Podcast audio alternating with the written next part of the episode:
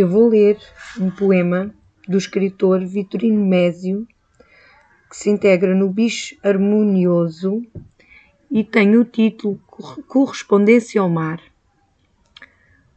Quando penso no mar, a linha do horizonte é um fio de asas e o corpo das águas é luar. De puro esforço, as velas são memória e o porto e as casas uma ruga de areia transitória. Sinto a terra na força dos meus pulsos. O mais é mar que o remo indica, e o bombeado do céu cheio de astros avulsos.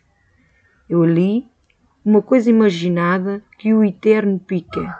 Vou na onda, de tempo carregada, e desenrolo. Sou movimento e terra delineada, impulso e sal de polo a polo. Quando penso no mar, o mar regressa, a certa forma que só teve em mim, que onde acaba o coração começa. Começa pelo ar das estrelas, a compasso retido em mente pura e avivado nos vidros das janelas.